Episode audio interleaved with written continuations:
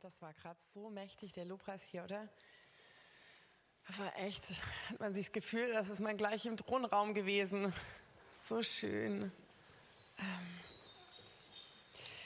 ich möchte sprechen über ein Thema, das ähm, ist eine meiner Lieblingsthemen, nämlich über die Hütte Davids. David ist ähm, eine meiner Lieblingspersonen im Alten Testament, weil weil er einfach so viel verstanden hat von dem Herz von Gott. Also nicht nur von der Heiligkeit, sondern von dem Herz von Gott. Und, ähm, und das im Alten Testament. Und, und wirklich ein, ein Revolutionär war in seiner Zeit, seiner Zeit weit voraus gewesen ist. Und ähm, wenn wir hier so einen, ähm, so Ort schaffen von 24-Stunden-Gebet und wenn wir reden von, von einem Kontext von Gebet und Musik und, und von Gebetshaus, dann gibt es eigentlich keinen größeren Experten als König David ähm, im Alten Testament. Und dann kommen wir darum auch, wir kommen da gar nicht drum rum, wenn wir, wenn wir das irgendwie in, in Kontext bringen wollen, der, der biblisch ist, dann, dann kommen wir einfach um David nicht drum und um die, um die Hütte Davids, das Zelt Davids, die in, in, in manchen manchen ähm, Gemeindekontext wird es auch die Stiftshütte Davids genannt, aber eigentlich vom Wort her ist es die Hütte oder das Zelt Davids. Ähm, ich möchte einfach erstmal uns ein bisschen den geschichtlichen Kontext geben, in dem sich diese ganze Geschichte. Wer von euch kennt König David? Jeder, ne? Bestimmt, ja.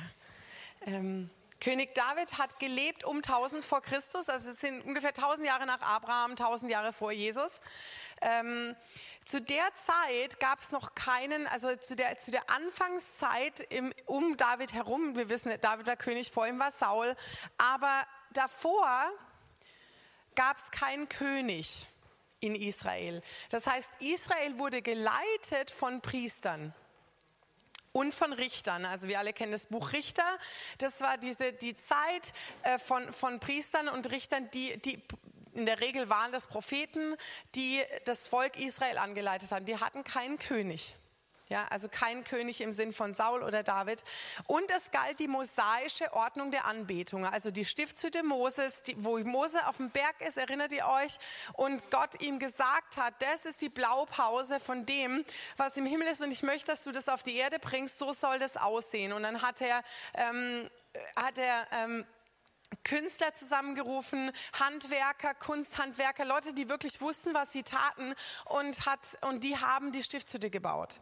Und ähm, die priesterliche Linie zu der damaligen Zeit war die Linie Eli. Das kennt fast jeder, wenigstens aus dem Sonntagunterricht. Also ich erinnere mich an, an die Geschichte von Eli und, ähm, und Samuel im Tempel noch aus meiner Kinderzeit. Und Samuel ist der letzte Richter vom Volk Israel. Ähm, das ist eine ganz spannende Zeit, wenn wir lesen, das können wir alles lesen in 1 Samuel. Dann wissen wir aus, aus dem Wort Gottes, dass zu der Zeit ähm, die Lampe oder die Flamme im Tempel relativ ähm, relativ geflackert hat. Also die hat nicht hell gelodert, sondern die war fast am Ausgehen. Weil nämlich die Söhne von Eli ähm, teilweise ihren Dienst nicht so verrichtet haben, wie Gott es angeordnet haben. Die haben Dinge für sich genommen an Opfern, die für den Herrn waren. Und es war nicht wohlgefällig in den Augen des Herrn. Und Eli war nicht der klare Vater, der, der nicht nur gesagt hat, so, ach Mensch, Kinder jetzt, Kinders, mach doch mal ordentlich, sondern ähm, der, der, der hätte einfach durchgreifen müssen. Er hätte sagen müssen, das geht einfach überhaupt nicht. Das war sein Job eigentlich, das zu machen. Und er hat es aber nicht gemacht. Er hat sich nicht durchgesetzt. Und, und Gott hat nicht wohlgefällig auf Eli geschaut und auf seine Söhne. Und hat zu Eli gesagt, hör zu, Eli, wenn du hier nicht aufräumst, zu Neudeutsch, dann werde ich das Priestertum von dir wegnehmen.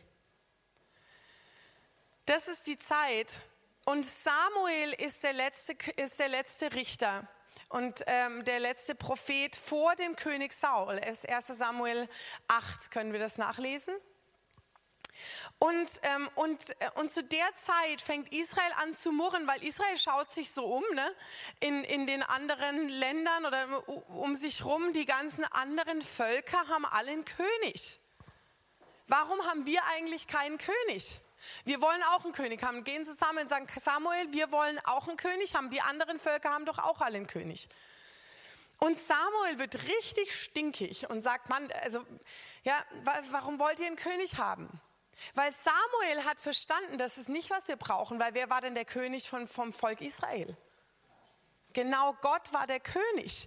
Und letztendlich, was Israel gesagt hat, ist, wir wollen Gott nicht mehr als König haben, wir wollen irdischen König, weil wir wollen sein wie die anderen Völker. Weil sie nicht verstanden haben, dass sie auserwählt sind und dass sie ein Zeichen sind für die anderen Völker, weil das ist eigentlich das Normale, dass Gott der König ist und dass wir ihm nachfolgen und unter ihm sind. Aber Israel sagt, wie die anderen Nationen auch, verlangt uns nach einem König und verwirft damit Gott als König. Könnt ihr nachlesen, 1 Samuel 8. Ähm, und was passiert, ist, dass, ähm, dass ähm, im Tempel, nicht im Tempel, in der Hütte Moses, die Flamme fast am Ausgehen ist, das Priestertum ist korrupt, die, das Volk Israel verlangt nach einem König und dann kommt der Saul. Und der Saul macht auch nicht alles so, wie er sollte, ist auch nicht ein König. Der, er hätte die Chance gehabt, aber er hat, er hat viele Dinge in seiner eigenen Kraft gemacht und in seinem eigenen Weg, weil er nicht geduldig war und nicht auf Gott warten wollte. Und was ist passiert? Im Kampf haben sie verloren. Und das Priestertum und, und, und die Bundeslade, die das Zeichen von, das sichtbare Zeichen von Gottes Gegenwart im Volk Israel war, wurde von den Philistern weggenommen. Jetzt das Wichtige daran ist, äh, ähm, ist, erinnert ihr euch, Gott hat zu Eli gesagt, Eli, wenn du nicht dafür sorgst, dass Ordnung im Haus Gottes ist, dann werde ich meine Herrlichkeit wegnehmen. Jetzt an dem Tag, an dem die Bundeslade entwendet wurde von den Philistern, ist, ist die Nachricht rausgegangen, dass die, Söhne, dass die Söhne von Eli umgekommen sind. Und die, die, die, Schwiegertochter von Eli war hochschwanger. In dem Moment, in dem sie hört, dass ihr Mann tot ist, kommt sie in Wehen und gibt ähm, und bringt ihren Sohn hervor und nennt ihn Ikabod. Ikabod heißt, die Herrlichkeit ist fortgegangen. Wortwörtlich. Das heißt, dieser Sohn ist ein prophetisches Zeichen für Israel, dass die Herrlichkeit Gottes und im wahrsten Sinne des Wortes, nämlich die Philister haben die Lade weggetragen und sie waren nicht mehr unter Israel. Wirklich der Herr sein Wort wahrgemacht und gesagt, ich schneide hier die Linie Eli ab. Hier ist die Herrlichkeit weg. Das war der letzte Sohn. Eli fällt nach hinten um und ist tot. Und die Linie von Eli ist vorbei. Und die Bundeslade ist über 100 Jahre nicht in der Hand von Israel. Das ist bei den Philistern und an anderen Orten. Wir kennen alle die Geschichte von dem Dagon, der, der dann sich sie immer wieder in Versuchen aufzustellen und er, sich, und er umfällt vor, vor der Bundeslade. Und, ähm, und das ist der Beginn der Linie Zadoks. So, Zadok heißt Gerechtigkeit. Melchizedek ist der König der Gerechtigkeit. Das ist eine Geschichte für einen anderen Tag. Das ist, das eine der spannendsten Dinge im ganzen, im ganzen Wort Gottes für mich, dieser Melchizedek. Wer ist Melchizedek? Der König der Gerechtigkeit aus Salem, der alte Name für Jerusalem. Ganz, ganz, ganz, ganz ähm, hochprophetisch, ähm, prophetische Geschichte, noch damals Zeiten von, von Abraham. Und das ist in, in Hesekiel 44, 15 lesen wir von diesen Söhnen Zadoks, die sich Gott nahen durften, während Israel von ihm weggegangen ist. Und ähm, die Bundeslade findet sich bei den Philistern, findet sich bei anderen am Ende bei Kirjat Jearim und ähm, im Hause Abinadabs. Und ähm, wir wissen, dass Saul in Ungnade gefallen ist, dass Gott gesagt hat, ich werde das Königreich von ihm wegnehmen. Dann wird David wird von Samuel zum König gesalbt. Und, ähm, und David ist derjenige, der sagt zum ersten Mal in der Geschichte Israels, Moment mal, Leute, die Bundeslade muss nicht nur zum Volk Israel zurück, sondern die Bundeslade muss nach Jerusalem.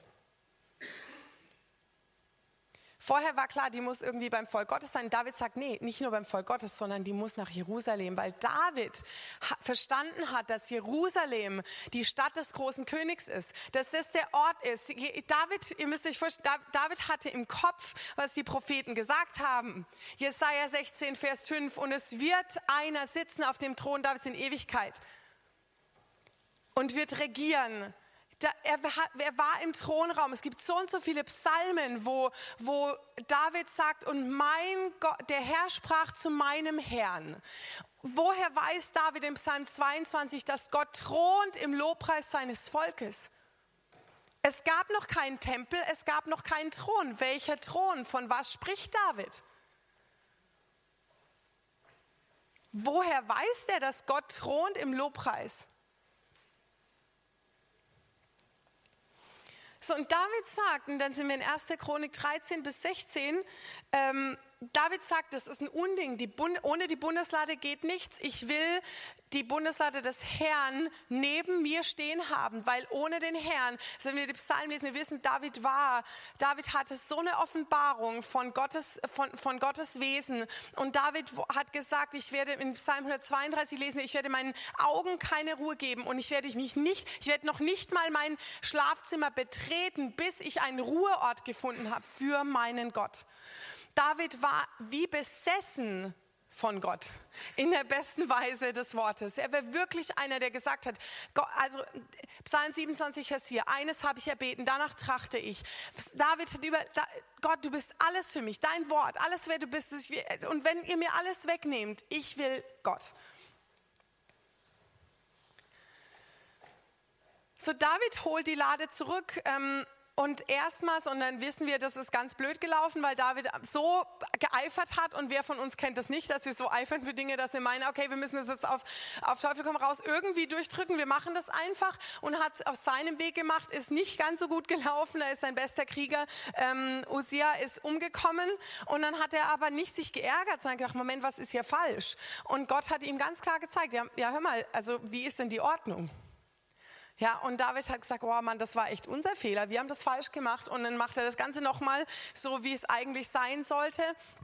Und das ist eine unglaublich spannende Geschichte, weil zum ersten Mal in der Geschichte, Jerusal äh, Geschichte Israels die Bundeslade nach Jerusalem kommt und da geht ein König vor der Bundeslade her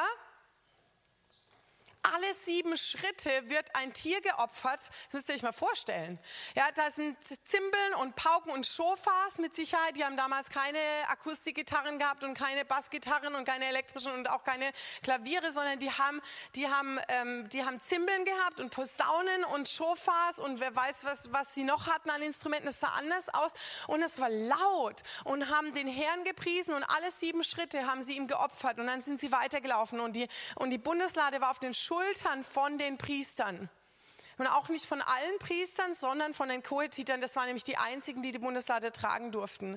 Und auf den Schultern und ein David geht voraus und tanzt. Und jetzt ist was ganz Entscheidendes, was wir verstehen müssen, was ganz oft falsch gelehrt wird. Wer von euch hat schon gehört im Sonntagsunterricht, im, Kinder, im Kinderdienst oder sonst wo, dass David in, in Unterhemd und Unterhose sich ein bisschen einfach sich lächerlich gemacht hat vom Herrn, weil er den Herrn so geliebt hat? So oder ähnlich? Ja. Ihr Lieben, das ist ein fataler, ein, fatal, ein fataler Fehler. Das ist richtig krass, dass wir das so vermittelt kriegen. Warum? Wenn wir das mal nachlesen, ganz genau, dann lesen wir, dass David ein leinenes Ephod getragen hat. Das Ephod ist rein, ein rein priesterliches Gewand, das eigentlich nur Leviten getragen haben, beziehungsweise die Priester unter den Leviten. Nicht jeder Levit war auch ein Priester. Jetzt war David aber keiner aus dem Stamm Levi. Wie geht das denn überhaupt? Also jeder andere König, der sich irgendwie erlaubt hat, sich Gott zu nahen, wir wissen, wie das ausgegangen ist. Pest, Cholera, umgefallen, Tod. Wie kann das sein, dass ein König David aus dem Stamme Juda ein leinenes Ephod trägt und nicht nur trägt ein leinenes Ephod, sondern er opfert wie kann das gehen? Also ich bin da, ich habe es schon so oft gelesen, ich denke jedes Mal her, das ist echt krass. Was der sich da getraut hat. Also jeder andere wäre wahrscheinlich von Gott erschlagen worden oder so, weil Gott heilig ist und du kannst nicht einfach seine Ordnungen übertreten. Wie kann das sein, dass ein David so einfach mal da vor der Lade hertanzt und opfert und ein leinenes priesterliches Gewand trägt und, und, äh, und nichts passiert? Im Gegenteil, es ist gesegnet. Ihr Lieben, was ist das für ein König? Was ist das mit diesem David? Und, und was tut David? David bringt die Lade nach Jerusalem, stellt sie direkt neben sein Zelt, wo der Thron steht, auf dem er richtet in Israel. Direkt daneben, zack, haut er die Heringe in den Boden, wahrscheinlich keine Heringe, aber hat, und, und es war ein Zelt, es war ja kein Haus. Er wollte ihm ja eigentlich ein Haus bauen. Gott hat gesagt, nee, nee, nee, das ist nicht dein Job, das ist der Job von deinem Sohn. Aber du sollst nicht, ich habe dir nie gesagt, dass du mir ein Haus bauen sollst. Aber David hat die Lade dahin gebracht und es war ein hochprophetisches Zeichen, weil wir wissen, ähm, letztendlich später, und da kommen wir, kommen wir noch drauf zurück, deswegen sage ich jetzt gar nichts, das ist ein, äh, ist ein prophetisches Zeichen auf, auf natürlich was anderes. Ja, wie alles im, im Alten Testament erfüllt sich im Neuen Testament. Das ist eben, es baut aufeinander auf. Es ist nicht getrennt voneinander. Deswegen ist das Alte Testament für uns genauso wichtig wie das Neue Testament. Wir können nicht sagen, ach, das interessiert uns jetzt alles gar nicht mehr. Wir verstehen das Alte Testament durch das Neue Testament und wir brauchen beides. So, David holt die Lade zurück. Sie ist erstmals in der Stadt Jerusalem. David läutet eine priesterliche Ordnung ein, die mindestens so revolutionär ist, wie die Tatsache, dass er da steht, mit einem, mit einem ähm, leinenen Ephod, einem priesterlichen Gewand. Was macht nämlich David in Jerusalem? Der setzt, der sagt, so, ihr Priester, hier ist euer Job. Die Bundeslade ist da, im Zelt Davids, in der Hütte Davids. Und er sagt, so, hier ist, was wir jetzt machen. Wer von euch ist ein richtig fähiger, guter, begabter Musiker? Du, du, du, du, du, insgesamt 4000. Hier ist euer Job, Job Description. Hier ist euer Job. Euer Job ist, den Herrn anzubeten mit Instrumenten. Zu prophezeien mit Instrumenten. Das ist das, was wir gerade mit der Flöte gehört haben. Das ist Prophezeien mit dem Instrument. Das ist, dass ich mit dem Instrument durch Musik etwas, äh, etwas interpretiere und freisetze, wie Gott ist oder aus seinem Wort. Sein Wort male mit, genauso wie ich ein Bild malen kann, kann ich mit Musik malen und kann Gottes Gegenwart freisetzen. Deswegen sitzen wir hier drin in dem Raum und wenn so ein Set ist, haben wir das Gefühl, wir sind im Himmel. Oder wir, wir spüren Gottes Gegenwart total stark, weil das real ist, weil Gott sich ausdrückt in Musik, weil er sich verherrlicht durch Melodien, durch Noten, durch Farben, durch durch, äh, durch Gesang. Und ähm, das ist so großartig. Und David sagt, hey, das ist das, was ihr machen sollt. Ich stelle euch frei dafür. Und ich bin dafür verantwortlich, dass ihr bezahlt werdet dafür, dass ihr nichts anderes tut, als den Herrn anzubeten. So, und dann gibt es noch ein paar Sänger unter euch, der wusste natürlich genau, wer wirklich gut singen konnte und hat 288 Sänger ausgesucht. Alle, von, aus, alle aus dem Stamm Levi, und hat gesagt, so, für euch gilt das Gleiche. 4000 Musiker, 288 Sänger. Euer Job ist, den Herrn anzubeten, euren Dienst zu tun vor der Bundeslade. Und hier ist das Opfer, das ihr bringt. Das könnt ihr im Psalm 105 nachlesen. Ähm, das ist das erste Mal, heißt es in 1. Chronik 16, dass, Gott, dass David ähm, den Priestern aufgetragen hat, wie sie den Herrn anbeten sollen. Und er sagt, ihr braucht da nicht hin, könnt es euch aufschreiben, braucht da nicht hingehen. Und er sagt, preist den Herrn, ruft an seinen Namen, macht unter den Völkern kund seine Taten, singt ihm, spielt ihm, redet von all seinen Wundern, rühmt euch seines heiligen Namens. Es freue sich das Herz derer, die den Herrn suchen. Fragt nach dem Herrn und seiner Stärke, sucht sein Angesicht beständig, gedenkt seiner Wunder, die er getan hat, seiner Zeichen und der Urteile seines Mundes. Ihr Nachkommen Abraham, seines Knechtes, ihr Söhne Jakobs, seine Auserwählten.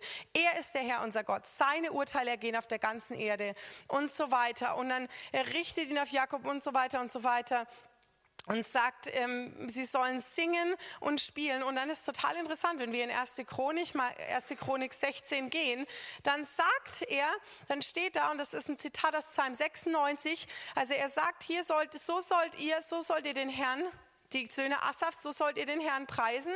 Preist den Herrn, singt ihm, spielt ihm, rühmt ihn, fragt nach seiner Stärke, sucht sein Angesicht, gedenkt seiner Wunder und so weiter. Und dann heißt es in Vers 23, singt dem Herrn ganze Erde. Ja, wie? Ich dachte, das ist der Gott Abrahams, Israels und Jakobs. Ich dachte, das ist der Gott von Israel. Die haben ja gar nichts zu tun gehabt mit dem Rest der Erde. Wie kann David sagen, singt dem Herrn die ganze Erde?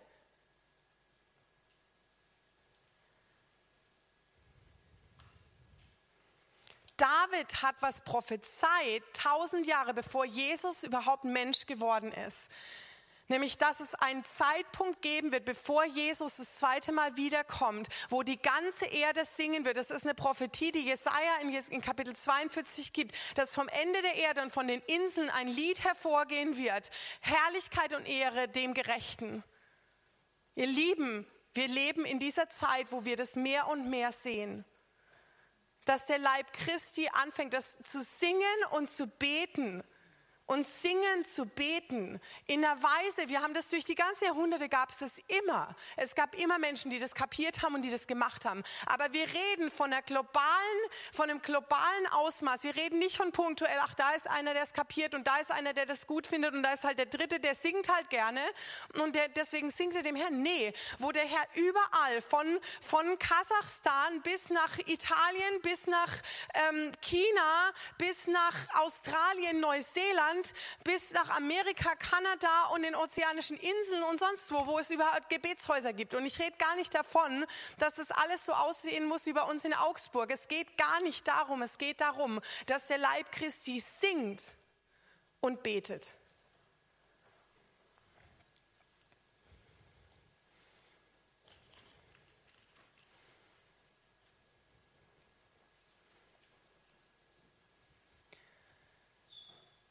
Was ist mit der Hütte Mose? Also hat der David quasi einfach gesagt, ach, die Hütte Mose, das ist jetzt, also ne, ich sage jetzt, bestimme jetzt mal, das hat keinen Sinn mehr. Also ist jetzt quasi obsolet geworden, das brauchen wir jetzt nicht mehr. Jetzt machen wir einfach hier nur ein Opfer der Anbetung. Hat er das, hat er das getan? Nein, hat er nicht. Es gab nach wie vor, nämlich die, der Zadok und seine Söhne, seine Familie haben geopfert in Silo.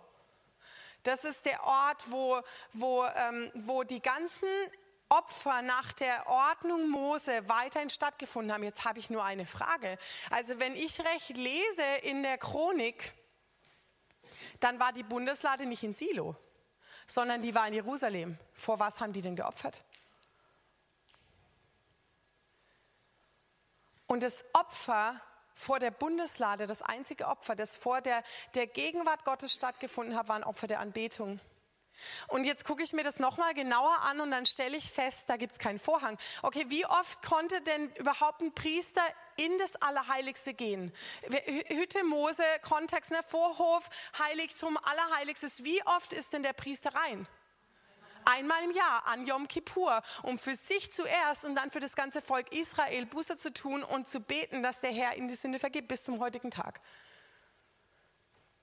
Und es waren auch nicht irgendwelche, sondern es war ein Hohepriester, der, der für die Zeit berufen war und reingehen durfte. Ja, Moment mal. Und, und jetzt haben wir hier, also jetzt haben wir hier ein Zelt in Jerusalem, in der Stadt Davids, auf dem, auf dem Ölberg.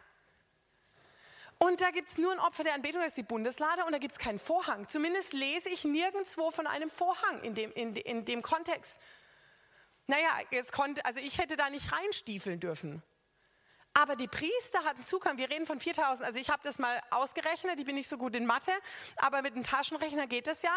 Wir reden 24 Stunden rund um die Uhr. Die haben nicht aufgehört. Es steht nirgendwo in der Bibel wirklich ähm, 24 Stunden, aber es steht Tag und Nacht. Okay? Also wir können davon ausgehen, dass es so ähnlich ist wie 24 Stunden. Ähm, und dass die Tag und Nacht eingeteilt waren nach Losen, also wurden losgeworfen und dann wussten die, okay, zu der und der Stunde bin ich am Start. Und dann waren die da. Und wenn wir das mal runterbrechen auf 24 Stunden, dann sind wir bei 168,5. Also wie die das gemacht haben, für die, die ganz genau sind, die haben damit jetzt ein Problem. Ähm, also ob der dann einen rübergeschoben hat und dann einmal eine gerade und eine ungerade Zahl da war, weiß ich nicht. Aber 168,5 Musiker pro Stunde vor der Bundeslade. Zimbeln, Schofars, also Schofar, wer schon mal einen Schofar gehört hat, das ist nicht leise. Und zwölf Sänger pro Stunde. 168 Musiker und zwölf Sänger, jede Stunde. So, jeder von euch, der sagt, ach, hier ist so laut die Musik, dann sei froh, dass du heute lebst und nicht da. Das war bestimmt sehr, das war bestimmt, also ich stelle mir das echt laut vor. Ich weiß nicht, was ich gemacht habe. Also wie, da gab es noch keine Oropax, glaube ich.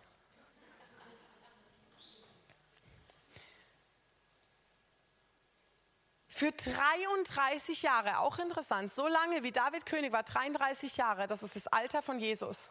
33 Jahre ununterbrochenes Lob in Jerusalem. Ihr Lieben, das ist echt revolutionär. Anders kann man es nicht sagen. Es ist revolutionär, was der David sich da geleistet hat. Und der Herr hat es gesegnet. Und die hatten Zugang zu seiner Herrlichkeit. 168 plus 12 pro Stunde. Das ist verrückt. Das, ist doch, also ich, ich finde das so super.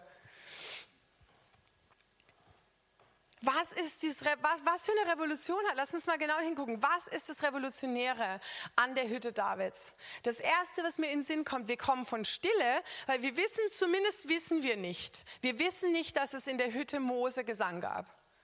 Wir können, sie, also wir, vielleicht gab es es, aber zumindest sagt uns das Wort Gottes nirgendwo, dass da gesungen wurde.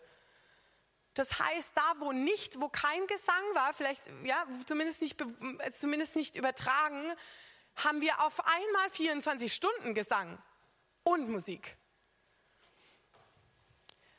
Wir haben von, von, von exklusivem Recht vor der Bundeslade einmal im Jahr auf einmal eine Inklusivität, nämlich zumindest alle Priester haben Zutritt.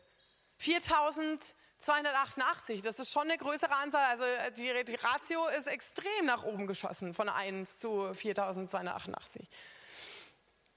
Das heißt, es Zugang zu Gott für die Priester. Das, wir haben ein ausschließliches Opfer der Anbetung vor seinem Angesicht. Wir haben Tag und, einen Aspekt von Tag und Nacht. Nicht nur tags, ein Abendopfer gab es vorher, es gab Morgenopfer, aber es gab, gibt jetzt nachts durchgehend, es ist immer jemand da und betet. Also ich weiß nicht, wie die geschlafen haben, die nebendran gewohnt haben.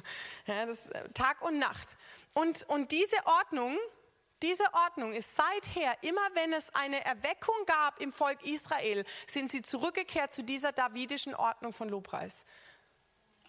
Ja, also Beispiel Hiskia, der den Tempel wieder aufgebaut hat. In 2. Chronik 8 und in 2. Chronik 29 können wir das nachlesen.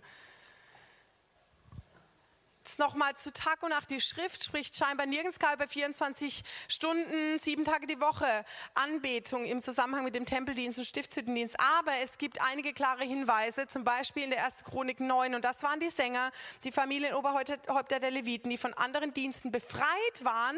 Die waren befreit, um das zu tun.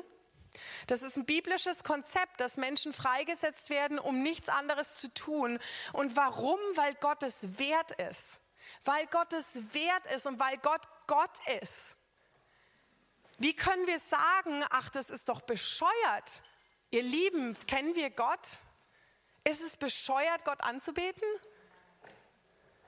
Das wird keiner sagen. Aber es darf uns nichts kosten.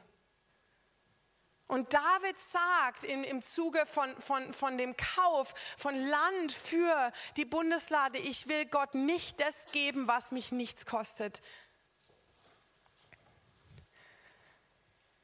In Jesaja 62 sagt Gott, Zions wegen will ich nicht schweigen, ich will nicht schweigen und ich will nicht ruhen. In, in Vers 6 heißt, auf deine Mauern Jerusalem habe ich Wächter gestellt, den ganzen Tag und die ganze Nacht werden sie nicht schweigen. Ihr, die ihr den Herrn erinnert, gönnt euch keine Ruhe, bis er Jerusalem wieder aufrichtet und bis er es zum Lobpreis macht auf Erden. Ihr Lieben, wir werden das erleben.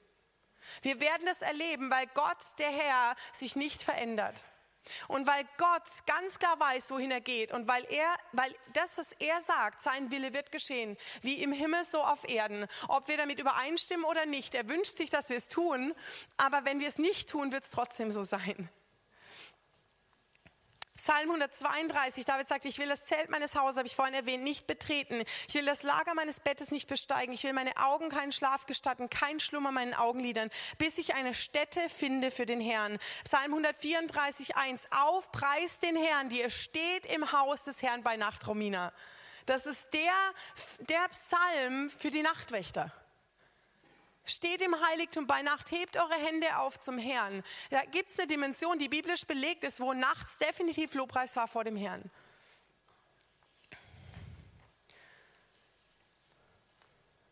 Warum brauchen wir das denn Tag und Nacht? Ich glaube, und je mehr ich ähm, darüber studiere, desto mehr glaube ich, dass David eine klare Vision hatte vom Thronraum Gottes. Ich glaube, dass David, wie auch immer das funktioniert hat, wissen wir nicht im Detail, ähm, dass David das gesehen hat. Dass David wirklich vom Herrn erlaubt bekommen hat, hineinzuschauen in den ewigen Lobpreis. Sonst könnte er manche Aussagen meiner Meinung nach nicht getroffen haben. Zumindest kann ich sie mir nicht erklären. Wenn ihr eine tolle Erklärung dafür habt, gerne. Ähm, ich ich habe keine andere als die, dass David eine Offenbarung vom Herrn gehabt hat und eine Vision gehabt haben muss von dem, was da passiert. Das Zelt Davids erscheint an mehreren entscheidenden Punkten als ein Abbild der himmlischen Realität. David hat mehrfach Gespräche im Thronraum mitgehört. Wenn ihr es nachlesen wollt, Psalm 2, Psalm 110, Vers 1 bis 4, Psalm 22. Und wir sehen mehrere Parallelen zum Thronraum Gottes. Der Thronraum Gottes, wenn wir davon reden, reden wir von Offenbarung 4 und 5. Sie ausführlichste Beschreibung im ganzen, in, ganzen, in der ganzen Bibel ist von dem Ort, an dem Gott wohnt. Was sehen wir denn da? In Offenbarung 4 und 5 sehen wir 24, wir sehen 24 Älteste vor Gottes Thron auf Thronen. In der Hütte Davids haben wir 24 Schichten. Wir haben Sänger und Musiker, wir haben Chöre und Gesang, Harfe und Schale. Die 24 Ältesten haben Hafen. Das ist ganz klar Musikinstrumente sind, da brauchen wir gar nicht groß ruminterpretieren. Das ist ganz klar Musikinstrument. Wofür braucht man Musikinstrument zum Musik machen? Also nichts im Wort Gottes ist sinnfrei. Ja, der Herr weiß genau, was er tut und was er sagt und vor allem, was um seinen Thron rumläuft. Und wenn da Hafen sind, dann werden die auch gebraucht. Und dann haben wir Schalen, die die in der anderen Hand halten. Das ist, ist, ist durch das ganze Alte Testament ein ganz klares Bild für Gebet. Ja, der Weihrauch, der aufsteigt, sind die Gebete der Heiligen, wird auch selber im, im Buch der Offenbarung selber explizit so gesagt, das sind die Gebete der Heiligen. Keine Ruhe. Ja, David sagt, ihr sollt nicht aufhören. Im Jesaja heißt es keine Ruhe. Immer wieder ist keine Ruhe. Und David sagt selber, ich will mir keine Ruhe gönnen, weil seine er war besessen davon, dass Gott einen Ort hat. Also man kann es nicht anders sagen. Das war seine Lebensvision. Seine Lebensvision war nicht, er war ja, er war König, der war ein Krieger, der ist ausgezogen, der hat regiert, der hat Recht gesprochen, aber er hat gesagt, Herr, und wenn du alles wegnimmst, aber was ich wirklich will, ist eines habe ich erbeten und danach trachte ich, nämlich im Haus des Herrn zu sein, alle Tage meines Lebens. Das war seine Herzensvision. Ihr Lieben, wir können da so viel lernen davon für unser eigenes Leben. Wie viele von uns hängen uns an unseren Dienst? Und, und wenn der weg ist, dann ist alles weg, weil unsere Identität da drin ist. Und wir tun gut daran, dass unsere Herzensvision weitergeht als den Dienst, den Gott uns, das Amt, das Gott uns aufgetragen hat für eine Zeit, weil das wird alles vergehen.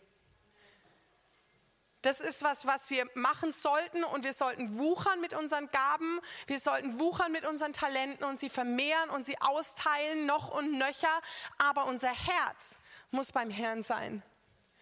Unsere Herzensvision muss sein, ihm nah zu sein und ihn zu kennen, ihn zu studieren, zu wissen, wer ist dieser Gott. Wenn der sich so nach mir sehnt, dann, dann ist es doch mindestens, mindestens normal, dass ich mal nachfrage, Herr, was findest du eigentlich so toll?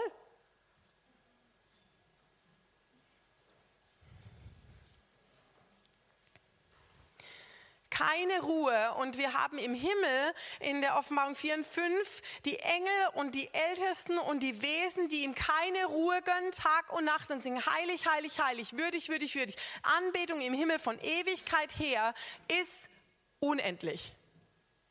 Unendlich. Heilig ist, wer Gott ist.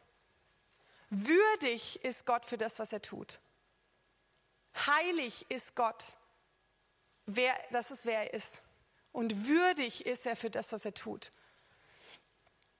Gottes Thron ist errichtet auf Anbetung. Was für eine unfassbare Aussage ist es, dass ein Gott, der heilig ist, der keinen Anfang und kein Ende hat, der außerhalb von Raum und Zeit ist und Raum und Zeit sind in ihm, der die Ozeane in seiner Hand hält, der den Himmel ausspannt wie einen Vorhang, der thront über dem Erdkreis, der, der alles, alles weiß, der alles sieht, der alles kennt, der uns erforscht hat, der in die Tiefe gucken kann und die Höhe, der den Bergen eine Grenze gesetzt hat, für den die Nationen wie ein Tropfen am Eimer sind. Wenn wir das mal in die, in die, richtige Perspektive rücken, dann müssen wir uns eigentlich keine Gedanken mehr machen. Wir wüssten, wie der Herr ist. Dieser Gott sagt, mein Thron ist in schwachen, zerbrochenen Menschen, die singen manchmal schief und manchmal gut und richtig. Manche singen laut und man denkt, singen lieber ein bisschen leiser. Und manche singen leiser und man denkt, können es mal lauter singen. Und der Herr sagt, da, da ist mein Thron. Wissen wir, wer wir sind und was für ein Privileg wir haben vom Herrn? Was ist das für ein Gott, der sagt, hier bin ich, hier bin ich zu Hause. Da ist, mein, da ist der Ort, wo ich wohne. Ihr Lieben, warum, warum dieses ganze Hütte? Warum reden wir überhaupt von dem ganzen Hütte Davids Ding noch? Das ist doch altes Testament, das ist doch Samuel, er ist schon lang tot. Und jetzt ist ja Jesus da, das brauchen wir jetzt alles ja gar nicht mehr. Hm, das Problem damit ist, das Problem damit ist die Apostelgeschichte. Da gibt es nämlich diesen dummen Vers, also er ist gar nicht dumm natürlich, ja, ich sage das jetzt extra so überspitzt, da gibt es diesen Vers, der, der, der, um den wir nicht rumkommen. Und in diese, dieser Vers steht in einem interessanten Kontext, nämlich der Heilige Geist wurde ausgegossen und äh, Petrus steht auf und erklärt, was da los ist. Und, äh, und von dem Moment an gehen die Apostel in die Welt, in andere Nationen. Also es ist klar, okay, das muss raus. Und erstmal ist klar, gut, es geht an die Juden, die halt verteilt sind überall. Ne? Wir wollen das Evangelium raustragen. Und dann gehen die raus und dann haben die dieses komische Phänomen, dass auf einmal Nicht-Juden sich bekehren zu Jesus zu diesem neuen Glauben, den die da leben. Und dann stellt sich die Frage, und wie, wie bekannt sind wir nicht mit dem Ding, egal wo wir herkommen, naja, da ist jetzt aber die lutherische Kirche und wir sind Freikirchler, also machen die das richtig? Und wir sind doch eigentlich die, die es verstehen, die müssen das jetzt alle so machen wie wir. Und dann treffen die sich in Jerusalem in Kapitel 15 und diskutieren darüber, was sollen wir denn jetzt machen mit diesen, mit diesen Nicht-Juden, die aber Jesus bekennen und, und wir überall bezeugen, dass die den gleichen Geist haben, die Taufe haben, dass die das gleiche Verständnis haben, aber die sind nicht Juden. Was sollen die jetzt machen? Sollen die jetzt Juden werden? Sollen wir die jetzt auch beschneiden? Sollen die sich an alle Essensregeln halten? Wie, was machen wir denn jetzt damit? Und dann haben die ein Konzil sozusagen. Und dann diskutieren die hintereinander und dann geben die Zeugnis und sagen, Leute, das ist, was ich gesehen habe. Und das ist echt, das ist, ich bezeuge, das ist der Geist Gottes, das ist die Frucht, die rauskommt, ist Gottes Frucht. Das ist Jesus da drin. Ja, Jesus sagt, an ihren Früchten werdet ihr sie erkennen. Hier, wir sehen die Frucht, das ist die Frucht von Jesus. Und dann steht in der ganzen Diskussion der Bruder von Jesus auf, der Jakobus, und sagt, Leute, jetzt sind wir in Vers 15. Vers 13 fängt es an, er sagt, ihr Brüder, hört mich. Simon hat erzählt, wie Gott zuerst darauf gesehen hat, aus den Nationen ein Volk zu nehmen für seinen Namen. Und hiermit, mit dem, was Gott gesagt hat, stimmen die Worte der Propheten überein, wie geschrieben steht. Und jetzt kommt dieser entscheidende Vers, um den wir nicht rumkommen in dem Kontext. Da steht nämlich, nach diesem will ich zurückkehren und wieder aufbauen die Hütte Davids. Ja, Moment, Jesus ist schon tot, äh, auferstanden. Okay? Tot und auferstanden. Jesus lebt. Jesus lebt. Also das ist schon, nachdem er in den Himmel aufgefahren ist. Der sitzt schon zur Rechten Gottes und ist an den höchsten Platz erhöht, weil er sich hingegeben hat. Jesus sitzt da und er sagt, ja, hier, nach diesem will ich zurückkehren, wieder aufbauen, die Hütte Davids, die verfallen ist, weil die gibt es nicht mehr. Und ihre Trümmer will ich wieder aufbauen und sie wieder aufrichten, damit die übrigen damit, ihr Lieben, diese Wörter sind so wichtig, über die wir immer drüber lesen, weil und damit und da und deshalb, damit, damit die übrigen der Menschen den Herrn suchen. Deswegen will ich die Hütte Davids aufbauen, damit die restlichen Menschen den Herrn suchen. Und alle Nationen, über die mein Name angerufen ist, spricht der Herr, der dieses tut. So, jetzt zitiert er hier Amos 9,11. Amos 9,11 steht in einem Kontext von einer Hungersnot, nicht von einer Hungersnot von Essen, sondern von einer Hungersnot des Wortes Gottes. Ja, wenn ihr den Kontext davor liest, da war das Wort karg, da war nicht, ist nicht viel los gewesen und Amos sagt, und der Herr wird die Hütte Davids wieder aufbauen. Ihr Lieben, wir leben in einer Zeit, wo das Wort Gottes karg ist, wo viele Gemeinden ihr Ding machen, so wie sie es wollen, wo Jesus nicht mehr im Mittelpunkt steht, sondern es ist möglichst, muss möglichst cool sein. Also ich habe überhaupt nichts gegen cool, grundsätzlich. Ähm, aber versteht ihr, wo wir eigentlich, wo unser Gedanke mehr sich darum kreist, wie wir es irgendwie so jedem recht machen können, dass wir keinen irgendwie anstoßen und der sich ärgert. Und das Wort Gottes ist nicht mehr im Mittelpunkt. Jesus ist nicht mehr überall im Mittelpunkt. Als ob Jesus attraktiv gemacht werden muss. Ihr Lieben, ich glaube, das Attraktivste, was es gibt, ist, wenn wir Jesus, wenn wir Jesus wirklich verstoffwechseln, wenn wir, wenn Jesus aus uns strahlt, dann fragen Leute, was hast du?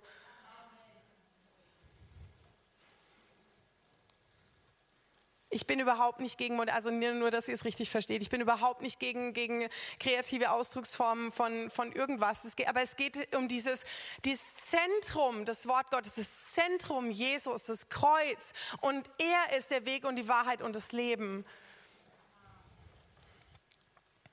So, was hat es mit uns zu tun? Apostelgeschichte 15 ist ein direktes Zitat von Amos 9,11. Steht im Kontext von, von der Hungersnot des Wortes Gottes. Genau wie zur Zeit Samuels, weil zur Zeit Samuels war das Wort Gottes karg, hieß es. Wie Samuel ein Baby war, wie Hannah gebetet hat, Herr, wenn du mir einen Sohn gibst, ich gebe ihn dir. Da war die Lampe fast verloschen im, im, im, in, der Hütte, in der Hütte Moses. Und dann kommt ein Samuel und es heißt, keines seiner Worte ist auf den Boden gefallen. Und es heißt, dass es gab keine keine weit verbreitete Offenbarung in Israel, wie der klein war. Und dann ist, kommt ein Samuel und dient vor dem Herrn im Tempel. Als kleines Kind schon. Seine Mama macht ihm jedes Jahr ein leinenes Ephod und wächst da rein und betet mit, bestimmt betet sie da rein in dieses Ephod. Und, ähm, und es das heißt, dass ganz Israel das Wort gehört hat. Ihr Lieben, warum Warum baut der Herr? Warum, warum gibt es Menschen überall auf der Welt, wirklich egal wo ich hin, ich komme komm doch ein Stück rum immer wieder, überall Menschen Sehnsucht haben nach Orten, wo Gottes Gegenwart wohnt, wo wirklich, wo Gebet und Anbetung nicht verstummen. Und da ist was, was sie zieht, wo keiner gesagt hat, du musst es machen, sondern wer ist schon so bescheuert, jetzt mal ganz ehrlich, ich habe Kunstgeschichte und Romanistik studiert, okay, das sind jetzt nicht die lukrativsten, ähm, lukrativsten ähm, ähm, Studiengänge.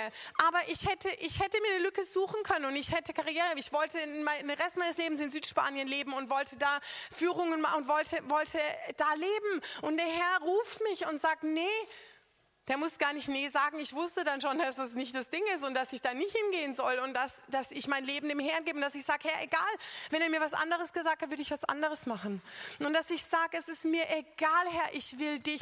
Ich will dich kennen. Meine, meine Besessenheit, mein Leben ist dich zu kennen und dich bekannt zu machen, weil das ist der große Missionsbefehl. Welchen Jesus machen wir denn bekannt, wenn wir ihn nicht kennen? Deswegen brauchen wir Orte und die sind vor allem wir wir selber, bevor wir noch an einen Ort gehen, der gebaut ist, dass wir selber das Gebetshaus sind, wo der Thron Gottes ist, wo er auf dem Thron sitzt und nicht wir, wo der Herr entscheidet und nicht wir, wo er angebetet wird und den ersten Platz hat in jeder Stadt, in jeder Nation, weil Malachi 1, Vers 11 heißt es, dass von Aufgang der Sonne bis zu ihrem Niedergang der Name des Herrn groß gemacht wird unter den Nationen. Wir sind die Nationen, ihr Lieben.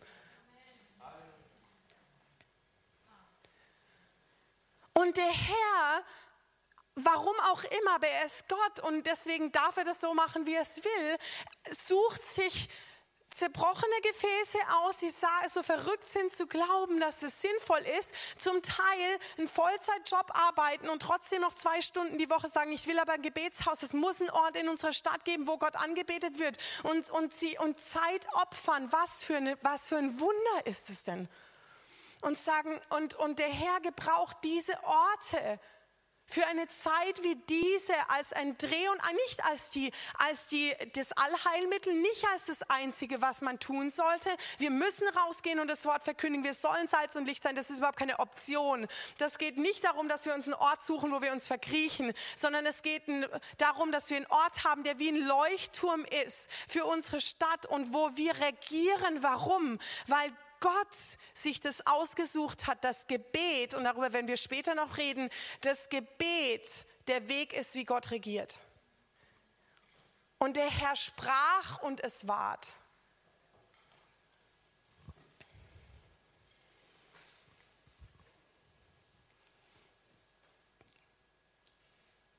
In 1 Timotheus 2, Vers 8 heißt es, ich will nun, dass die Männer an jedem Ort beten. Gebet ist nicht eine Option für so ein paar alte Frauen, die halt, die halt irgendwie Zeit haben zu beten. Ich bin so froh für meine Oma, ich bin so froh für meine Uroma, die gebetet haben und ich ehre sie so sehr. Und ich, ich, ich bin so dankbar für diese Frauen, die gebetet haben mit Kopftuch, die da gesessen sind und die, die, die nicht aufgehört haben. Da stehen wir heute drauf? Wir stehen auf den Gebeten von Mönchen, von Nonnen, wir stehen auf den Gebeten von den Aposteln aus der Apostelgeschichte, die nicht gebetet, die nicht aufgehört haben zu beten und zu fasten und in der Schrift zu sein, ihr Lieben. Und zur heutigen Zeit sucht sich der Herr Häuser aus, Orte aus für, von, von Gebet, wo sein, wo er, Jesus im Zentrum ist um von diesen, nicht nur von diesen Orten, aber um diese zu gebrauchen, um wirklich den Leib zurückzubringen zum Zentrum. Und das Allerentscheidendste, was ich sehe, ist, um Einheit voranzubringen. Weil ihr Lieben, in dem Kontext steht Apostelgeschichte 15, dass gestreitet wurde und wir sind nur zu bekannt mit diesem Thema, ja, dass wir uns gegenseitig schlachten und sagen, ja, theologisch ist aber das falsch und das richtig. Wir wissen es ja eigentlich und eigentlich solltest du das und du solltest das nicht. Ihr Lieben, der Herr hat mich so überführt in den letzten Jahren von meinem Stolz und Hochmut zu glauben, dass ich die Wahrheit mit Löffeln gefressen habe. Es gibt nur einen, der wahr ist und das ist Jesus Christus und wir alle folgen ihm nach und wir lernen und wir werden die Wahrheit nur erkennen, wenn wir auf ihn schauen. Und das brauchen wir alle und wir brauchen einander. So wie Paulus sagt, wir sollen die Gemeinschaft nicht aufgeben. Wir sollen miteinander gehen. Wir sollen in Einheit und in Liebe miteinander stehen. Ihr Lieben, sowas wie in den letzten Jahren, ich sehe an Einheit das und ich rede von Einheit, wo auch Katholiken mit dabei sind. Ich rede von einer Einheit, wo Katholiken, die Jesus bekennen, ja, und Evangelische aus der Landeskirche, die Jesus bekennen, und Baptisten und, und Pfingstler und Ultracharismatiker und, und Evangelikale zusammenkommen und sagen, in den wesentlichen Dingen Einheit, in den unwesentlichen Dingen Vielheit, in allem aber Liebe. Und wir reden nicht von der Liebe, die sagt, ach ja, wir wollen ja alles nicht so ernst nehmen, ist ja egal. Ja, aber von einer göttlichen Liebe, die sagt, das Wesentliche, wir schauen auf das Wesentliche und Dinge, Dinge, die nicht wesentlich sind, da beten wir dafür, dass der Herr uns die Augen auftut, dass wir erkennen, was in seinem Wort was wahr ist. Ihr Lieben, Augsburg ist für mich ein Zeichen und ein Wunder. Ganz ehrlich. Es ist für mich ein Zeichen und ein Wunder, dass ich da bin, weil ich war mega antikatholisch. Ich wollte überhaupt nichts damit zu tun haben. Ich habe in Südspanien gelebt ich weiß, ich bin da total involviert gewesen. Ich weiß, wovon ich rede. Und der Herr hat mich so überführt. Wer bin ich? Ich habe ich hab mit Geschwistern gesprochen aus der katholischen Kirche. Das, wär, das hätte aus meinem Mund kommen können. Es war nichts anderes. Jetzt, dass da Dinge sind, die ich nicht verstehe und die ich nicht glaube, das ist nach wie vor so. Und ich kann sie trotzdem lieben. Ich kann mit ihnen beten und ich kann von ihnen lernen, weil so ein Schatz da ist, auch in der katholischen Kirche, den wir brauchen.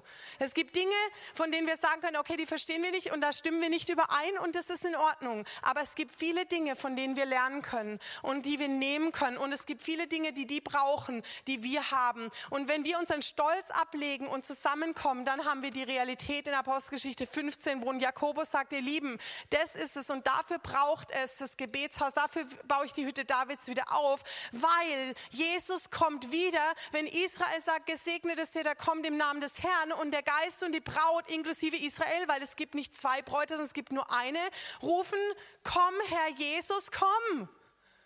Und Jesus hat mir gesagt, Christiane, der Geist und die Braut rufen, komm. Und ich wusste, okay, ich brauche mir keine Gedanken machen über die Details. Weil da werde ich irre, ich habe keine Ahnung, wie das gehen soll. Ich weiß es wirklich nicht. Aber ich weiß, dass der Herr sich aussucht, Orte zu schaffen in Städten, um zu beten. Herr, ihr Lieben, das ist das Gebet von Jesus, bevor er ins Kreuz gegangen ist. Das Letzte, was er getan hat, bevor er ins Kreuz gegangen ist, er hat gesagt, Vater, mach sie eins, so wie du und ich eins sind. Er hat nicht gesagt, aber die nicht und die nicht. Also die Evangelikalen, die will ich nicht. Ne? Und die Baptisten schon mal gar nicht, weil die taufen ja wieder. Ne? Und die will ich aber auch nicht, sondern nur die Lieben. Der Herr kennt keine Konfession. Ich bin mir sicher, dass der Herr das nicht kennt, sondern er kennt die, die ihm nachfolgen und die ihn lieben. Und wir werden uns wundern, wer groß ist da und wer klein. Und es sagt, ich werde die aufrichten, weil ich Sehnsucht habe nach den Nationen. Die übrigen der Nationen sollen in mein Haus kommen. Ihr Lieben, die Hütte Davids ist ein Vorschatten auf das Priestertum von Jesus, der sich hingegeben hat, der gekommen ist, der vollendete David, der zweite Adam, der gekommen ist und in sich vereint den Richterstuhl und die Bundeslade, die Gegenwart Gottes im Fleisch gekommen, die Fülle Gottes im Fleisch gekommen für uns. Jesaja 16, Vers 5. Und da wird einer sitzen auf dem Thron David. David ist ja tot. Wo, wer sitzt jetzt auf dem Thron Davids? Da ist Jesus, der Sohn Davids, von der Wurzel Jesse, Jesus Christus, der große hohe Priester, der ewig lebt, um für uns Fürbitte zu tun. Nach der Ordnung von Melchisedek. Wow, da könnten wir Stunden drüber reden. Über diese Ordnung von, die vor der levitischen Ordnung schon war. Und Jesus vereint in sich die Hütte Davids und das Zelt und, und den Richterstuhl Davids. Und es heißt, da wird in Ewigkeit einer thronen. Wer ist es denn? Jesus Christus, der, der wiederkommt. Nicht als der Erlöser, sondern als der König der Gerechtigkeit nach Jerusalem und dort thronen wird. Und wo wird er thronen? Der wird nicht thronen in der Knesset, und auch nicht im Weißen Haus, in Jerusalem, auf dem Ölberg, in der Hütte Davids.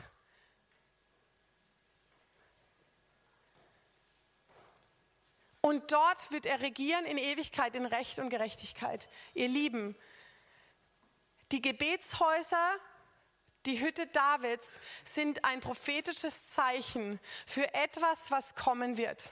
Und es ist wie wenn wir jetzt schon einen Anteil haben an einer ewigen, an einer ewigen Ordnung und jetzt schon hineintreten in diese Regentschaft, die wir gekriegt haben von Genesis 1 an, wo Gott gesagt hat, ihr sollt fruchtbar sein und euch vermehren und die ganze Erde mache ich euch untertan. Ihr sollt die ganze Erde regieren.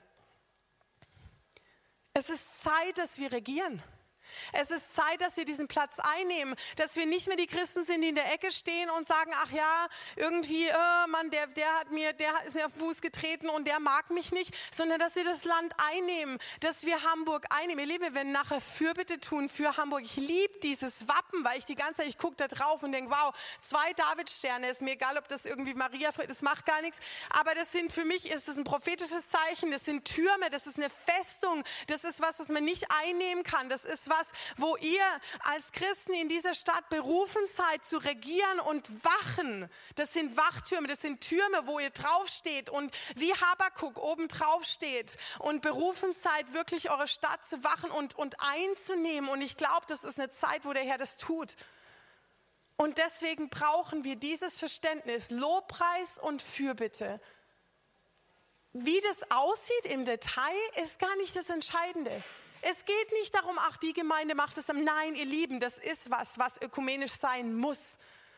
Das ist nicht eine Sache von einer Gemeinde, das ist eine Sache vom Leib Christi, der zusammenkommt und der in Übereinstimmung kommt, in Regentschaft kommt und, in, und dem Herrn die Ehre gibt, die ihm gebührt. Selbst wenn er nichts tun würde, ihr Lieben, die Engel beten seit Jahrhunderten, Jahrtausenden, Jahrmillionen an, die haben noch nie Vergebung empfangen.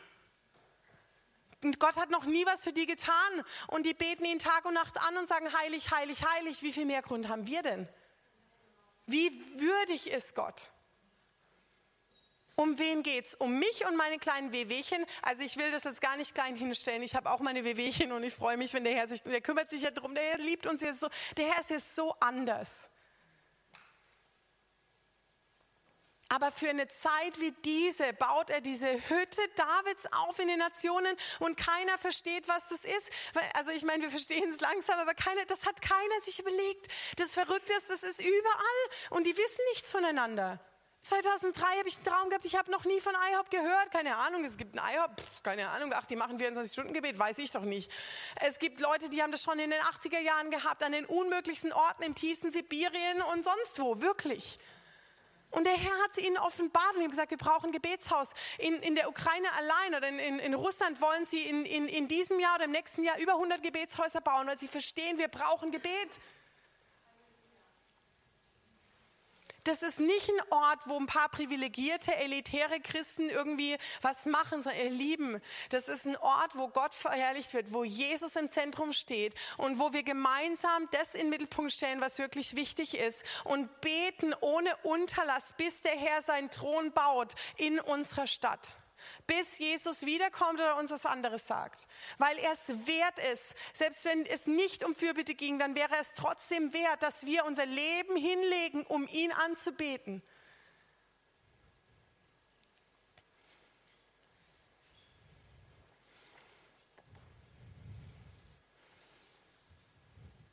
Er ist würdig. Die Würdigkeit Gottes allein ist ein, ist ein Aspekt und ist ein Grund dafür, ein Gebetshaus zu haben, ein Ort des Gebets zu haben. Es ist die Gerechtigkeit Gottes. Gott verheißt uns in Lukas 18. Die, das ist dieses, äh, diese Geschichte von der Witwe, ähm, die, die ungerecht, von dem, von dem ungerechten Richter. Und Gott sagt, wird der Herr nicht die rechtfertigen, die ausrufen zu ihm Tag und Nacht, selbst wenn es sich hinzieht. Wir wissen manchmal nicht, wann die Antwort kommt, aber wir wissen, dass der Herr definitiv kommt. Würdig es, würdig er, es, es bringt seine Gerechtigkeit hervor weil, weil es ein Vorschatten ist auf eine ewige Ordnung, die wir in Jerusalem haben werden, wo er auf dem Thron sitzt in Ewigkeit und wir in der Gegenwart Gottes sind und wir mitregieren werden in Jerusalem im tausendjährigen Reich. Regentschaft Jesu auf Erden, jetzt schon. Wie das, Jesus sagt uns selber, so sollt ihr beten. Unser Vater im Himmel, geheiligt werde dein Name, dein Reich komme, dein Wille geschehe, wie im Himmel, so auf Erden. Wer, wenn nicht wir, können seinen Willen auf die Erde beten? Ihr Lieben, es geht gar nicht darum, Gott zu bewegen. Wir haben, seine, wir haben seine Augen, wir haben seine Hand. Es geht darum, in Partnerschaft mit ihm zu treten, an seine Seite und Übereinstimmung zu kommen mit dem, was er sowieso tun will und anzufangen, das zu erklären über unsere Stadt und unserem Land. Das Land einzunehmen und uns nicht zurückschrecken zu lassen von der Welt und die Welt zu lieben, so wie Jesus sie geliebt hat, damit sie erkennen kann, dass dann Gott ist, der Liebe ist und der gut ist und dass eine Zeit der Gnade ist zur Umkehr. Von wem sollen sie es wissen, wenn nicht von uns? Wir sind nicht dafür gemacht, uns rauszuschließen und zu sagen, ihr seid blöd und ihr seid böse und wir sind die Guten. Wir sind überhaupt nicht gut, wir haben nur Jesu Blut. Und die Welt hungert nach Gott. Da ist so viel Hunger und so viel Offenheit und die warten nur drauf, dass jemand rausgeht und es ihnen erzählt. Und das ist, und das ist auch ein entscheidender Punkt, die Hütte Davids und das Zelt Davids und die, die, die Gebetsha das Gebetshaus als ein Ort, wo Gott wirklich angebetet wird um seiner selbst willen, ist die tiefste Sehnsucht Gottes. Ihr Lieben, jeder von uns ist gemacht dafür. Und wir sind nicht wirklich vollständig, wenn wir Gott nicht anbeten. Und der miserabelste Zustand, den Christ haben kann, ist, wenn er so im Pseudochristentum lebt, wo er irgendwie halb, wo, wo er versucht, in seiner eigenen Kraft gut zu sein, anstatt aufzugeben, zu kapitulieren vor dem Kreuz und zu sagen, Herr, in deiner Kraft und wirklich aufzustehen und ihn anzubeten und wirklich, der Herr ist am meisten verherrlicht in uns, wenn wir ihn anbeten und wenn wir wirklich sagen, das ist wer wir sind. Nicht, wenn wir sagen, wir sind die letzten Heuler. Sind wir ja, weiß der Herr auch, aber der Herr liebt uns. Ja? Es ist die Erfüllung Gottes, die Sehnsucht nach einem Volk, nach einem Priestertum, das Gemeinschaft mit ihm hat als Ganzes. Ihr Lieben, diese, diese Ausspruch von Gott in Exodus 19, bevor die zehn Gebote rausgegeben wird, wo er Israel sammelt am Berg Horeb und sagt, ich will erscheinen im Angesicht des ganzen Volkes und sagt, und wenn ihr meine Gebote haltet, dann werdet, sollt ihr mir sein, ein heiliges Volk, ein heiliges Priestertum, eine beiseite abgesonderte Nation, mir zu ehren. Petrus sagt im Petrusbrief, und ihr seid, erinnert ihr euch, hallo Leute, Exodus 19, ihr seid ein heiliges Priestertum. Und dann heißt es in Offenbarung 1, Vers 6, und du hast uns gemacht zu einem heiligen Priester. Ihr Lieben, das ist nicht die Berufung von wenigen, sondern das ist eine ewige Berufung, die wir haben. Genauso wie wir Sohn sind, genauso wie wir Braut sind in Ewigkeit. Lass uns beten. Vater, wir, wir lieben dich. Herr, was für eine Zeit, in der wir leben. Herr, wir sagen, du bist so wert. Du bist so wert, dass es hier heute diesen Tag gibt, wo du im Mittelpunkt stehst und angebetet wirst. Und Herr, wir schauen auf dich. Und wir sagen, Herr, in unserer Schwachheit, oh, wir lieben dich.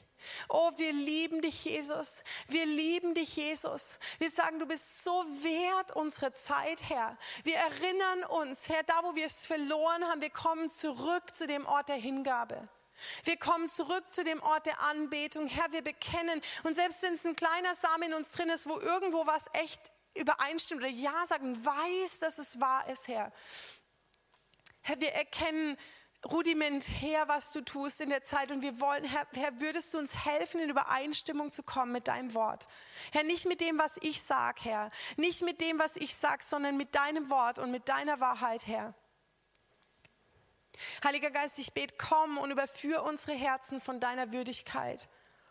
Überführ unser Herz von der Weisheit von 24 Stunden Tag und Nacht unaufhörlichem Gebet. Überführ unser Herz von dieser Position von Ehre und Regentschaft, die wir haben. Überführ unser Herz von, von falschen Sicherheiten und Religiosität her, mit der wir ständig am Kämpfen sind, Herr, und uns selber erlösen wollen und meinen, wir müssen irgendwas dazu tun. Vater, überführ unser Herz, wo wir unseren Brüdern und Schwestern gegenüber kritisch sind und selbstgerecht. Herr, wo wir aus Angst, weil wir nicht wissen, wer du bist, Herr, einander verurteilen und ausschließen. Und Herr, ich bete für diesen Ort in, in, in Hamburg, Herr, für diesen Ort, wo du angebetet wirst. Ich bete, Vater, dass es keine Gemeinde gibt, die ausgeschlossen ist und die sagt nein, sondern ich bete, Vater, dass wirklich, dass wirklich ein Ort entsteht, wo Einheit zustande kommt, wo Einheit sich ausbreitet, damit dein befohlener Segen, Psalm 133, in diese Stadt kommt.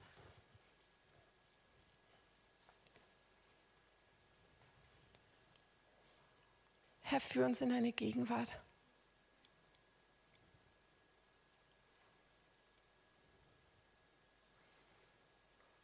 Herr, wir wollen so dein Herz kennen.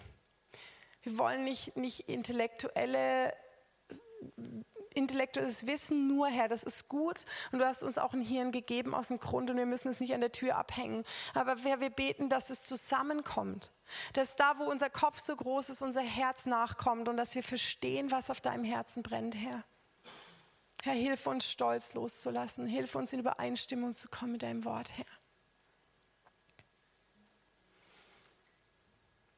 Wir lieben dich, Jesus.